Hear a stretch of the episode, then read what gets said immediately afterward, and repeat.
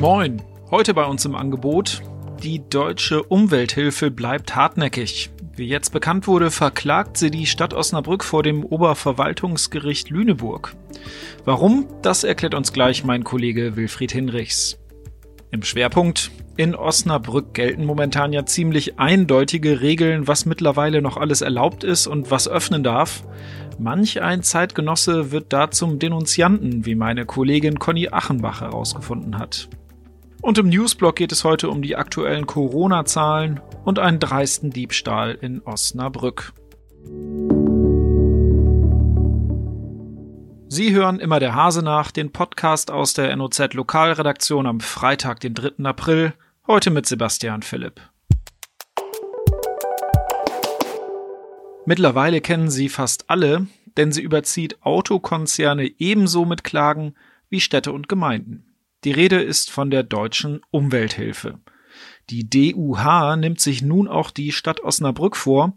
Mein Kollege Wilfried Hinrichs hat sich mit dem Thema beschäftigt. Wilfried, worum geht's denn da eigentlich? 39 Städte hat die Umwelthilfe in Deutschland schon verklagt.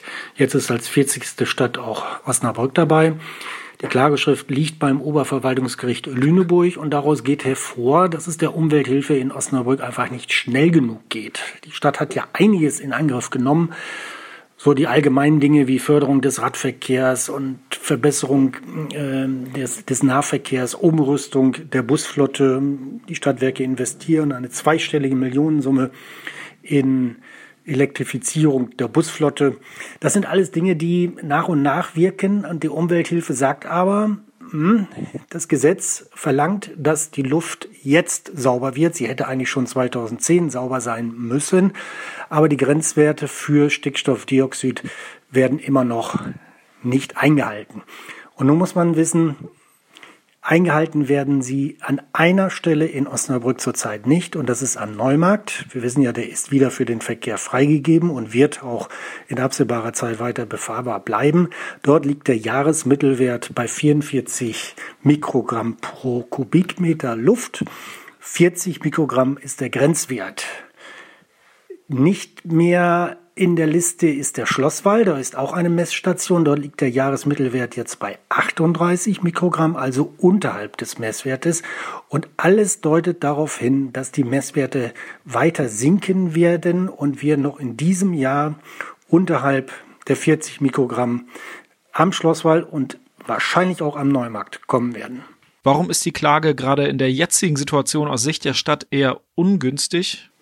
Der Zeitpunkt ist sehr ungünstig. Wir reden alle über die äh, Corona-Krise und auch in der Stadtverwaltung im Rathaus arbeiten ganz viele Kräfte an der Bewältigung dieser Krise und fesseln natürlich eine Menge Arbeitskraft. Nun kommt so eine Klage da rein, die auch inhaltlich nach meiner Auffassung übers Ziel hinausschießt, denn die Zahlen deuten eindeutig auf eine Besserung. Es ist nur eine Frage der Zeit, bis die Grenzwerte am Neumarkt und am Schlosswall sowieso eingehalten werden. Also ich halte es für völlig unnötig, jetzt ein solches Klageverfahren in Gang zu setzen zu einer Sache, die Ende des Jahres, spätestens 2021, längst durch ist, dann werden wir auch an diesen neuralgischen Stellen Stickstoffdioxidwerte haben, die unter dem Grenzwert von 40 Mikrogramm liegt. Danke, Wilfried. Dass Klamottenläden nicht mehr aufmachen dürfen, das ist mittlerweile jedem klar. Doch wie es in der Gastronomie zu laufen hat, das ist manchmal schon ein bisschen schwieriger. Ganz schwierig wird es dann aber in anderen Bereichen, beim Spaziergehen zum Beispiel oder in den eigenen vier Wänden. Was darf man und was nicht? Meine Kollegin Conny Achenbach hat sich jetzt mit dem Thema Petzen auseinandergesetzt. Conny, manchmal ist es ja aktuell gar nicht so einfach, sich an alle Regeln richtig zu halten. Das hast du ja vielleicht auch schon mal gemerkt, oder? Ja, ich war in den vergangenen Tagen mal draußen. Ich war mit meiner Tochter spazieren und ich habe dann auch schon gemerkt, wenn das Wetter gut war und wir waren irgendwo spazieren, im Schülerberg ähm, zum Beispiel, wo viel los war, wo viele Jogger waren, Fahrradfahrer, dass es dann auch gar nicht so leicht war, ähm, den Abstand äh, zu wahren und da waren wir auch etwas unsicher. Das gleiche ist, wenn man ja zum Beispiel die Mülltonnen einfach mal vorne an die Straße bringt und Nachbarn begegnet. Ähm, wer springt zur Seite? Wie viel Kontakt darf man da jetzt haben? Das, das sind solche Situationen. Was sagt die Polizei denn eigentlich zu dem Thema? Die Polizei erhält täglich Anrufe, manche kommen an die Dienststellen, manche gehen auch über die Leitstelle, was natürlich falsch ist. Es handelt sich ja wirklich nicht um einen Notfall. Andere schreiben E-Mails oder melden sich bei Facebook. Das sind dann ähm, manchmal solche ähm, ja, Sachfragen. Also wie ist das denn jetzt mit der ähm, im Supermarkt darf ich jetzt da Kinder mitnehmen und ähm, mir ist aufgefallen, dass äh, andere ähm, ja, melden sich, weil sie irgendwas beobachtet haben, irgendwelche Geschäfte, die aussehen, als seien sie vielleicht noch geöffnet. Und andere, ähm, ja, wie die Polizei es ausdrückte, scheinen die Lage ein bisschen auszunutzen, um ohnehin verhasste Nachbarn anzuschwärzen. Wenn wir uns jetzt nochmal die Regelungen anschauen, die momentan gelten, welche Vorgaben gibt es denn da eigentlich genau? Die Regelungen sind wirklich äh, für manche ein bisschen schwer nachvollziehbar. Darf ich jetzt draußen mit äh, einem Freund spazieren gehen als ähm, ja, zweite Kontaktperson, aber dann denjenigen nicht mehr zu mir in die Wohnung bitten? Wie sieht das da aus äh, mit, mit meinem privaten Raum, mit dem öffentlichen Raum? Und gleichzeitig ist es noch ein bisschen komplizierter, je nach Kommune eine andere Regel gilt, es anders gehandhabt wird. In, der Stadt ist manchmal was anders als im Landkreis oder äh, in Nordrhein-Westfalen. Ähm, manche Städte sind auch deutlich strenger. Also es gab jetzt mehrere Berichte über die Polizei in Berlin, die auch einfach Leute von Parkbänken verscheucht haben, die da einfach mit einem Buch saßen und gelesen haben. Du hast in deiner Recherche auch mit einer Psychologin gesprochen. Was sagt die? Ich habe mich ähm, mit der Julia Becker unterhalten. Die ist Professorin an der Uni Osnabrück und sie ist äh, Sozialpsychologin.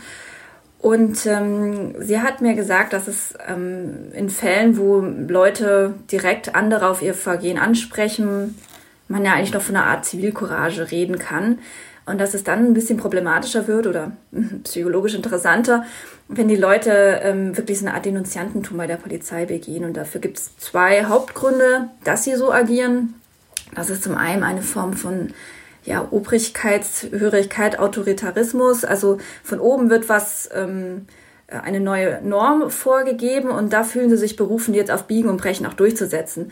Und das andere Motiv ist schlicht und ergreifend Angst. Also Angst um, um, das, um das körperliche Wohlergehen, dass also man wirklich konkret Angst hat, dass hier die, ähm, diese wirklich äh, schwere, schwere Krankheit weiter äh, verbreitet wird.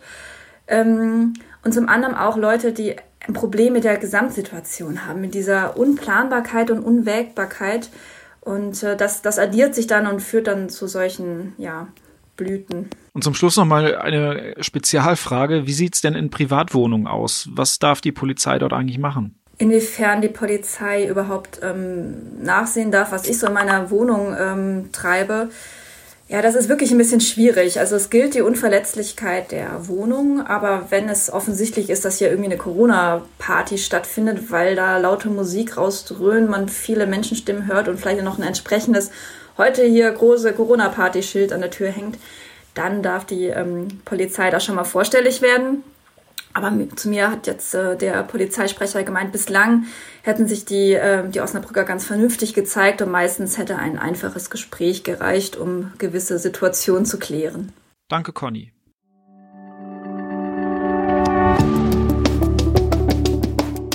Wir kommen zum Newsblock. Am Ende der Woche haben wir noch einmal die aktuellen Corona-Zahlen für Sie. Am Freitag gibt es 664 bestätigte Corona-Fälle in Stadt und Landkreis Osnabrück. Das sind 59 mehr als am Vortag. 385 der Infizierten kommen aus dem Landkreis und 279 aus der Stadt. Momentan gelten 269 Personen als genesen. Das heißt, dass aktuell 388 infiziert sind. Die Zahl der Toten in Stadt und Landkreis Osnabrück, die beläuft sich mittlerweile auf sieben Personen. Und ganz am Ende der Woche noch was Dreistes. Unbekannte Täter haben jetzt aus der Osnabrücker Josefskirche an der Mickelstraße ein goldenes Kreuz gestohlen. Bei dem Diebesgut handelt es sich nach Angaben von Pfarrer Ulrich Müller um ein kostbares Kreuz mit Reliquien. Den genauen Wert kennt momentan weder die Kirchengemeinde noch die Polizei. Das Kreuz hat die Josefsgemeinde von einer Familie geschenkt bekommen. Es ist rund 20 Zentimeter hoch und 12 Zentimeter breit, außerdem mit roten Rubinen besetzt. Hinweise zu der Tat nimmt die Polizei unter 0541 327 2115 entgegen. Das war's für heute aus dem Homeoffice von Immer der Hase nach. Ich hoffe, Sie konnten was mitnehmen. Wir hören uns am Montag wieder.